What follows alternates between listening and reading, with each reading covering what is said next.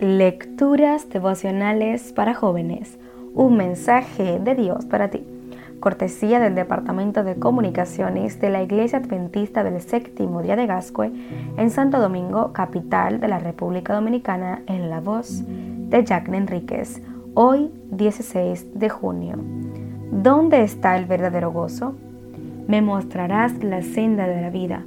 En tu presencia hay plenitud de gozo delicias a tu diestra para siempre. Salmo capítulo 16, versículo 11. Un día, mi jefe me hizo subir a su oficina. Allí me dijo que había considerado mi trabajo y por eso habían decidido darme un incentivo. Varios meses después, uno de mis superiores entró a mi oficina, colocó un papel en mi escritorio y me dijo, ahí te mandaron. Tomé el papel y leí, Usted es un delegado oficial al Congreso Mundial de la Iglesia Adventista. De repente perdí el control de mi cuerpo y comencé a saltar. Entonces me di cuenta de que hacía mucho no me sentía así.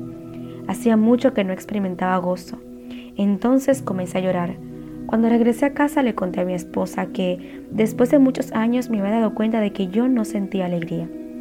Pienso que es pecado no sentir gozo especialmente porque somos representantes en la tierra del ser más amoroso del universo. Desde ese día he tratado de cultivar el gozo y la alegría en mi vida. El rey Ludwig II de Alemania vivió durante el siglo XIX e intentó encontrar la felicidad construyendo castillos extravagantes. La decoración interna de estos castillos estaba formada por espejos con marcos de oro, alfombras finas de Bélgica, en fin lo más caro para las terminaciones.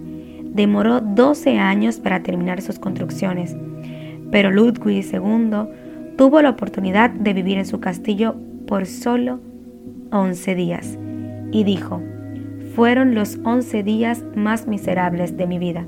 Él quería estar a solas, hasta sus sirvientes lo incomodaban. De hecho, él no quería ver a nadie. En el magnífico comedor instaló un ascensor que era operado por presión a través de sus pies. Comía en completo silencio y en la más absoluta soledad.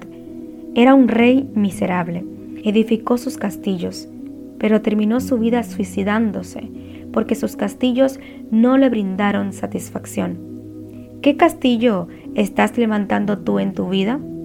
No permitas que los espejismos del mundo nublen tu visión y pierdas de vista que el verdadero gozo se encuentra en el Señor. Dios te dice hoy, el gozo pleno y la satisfacción la encontrarás en mí.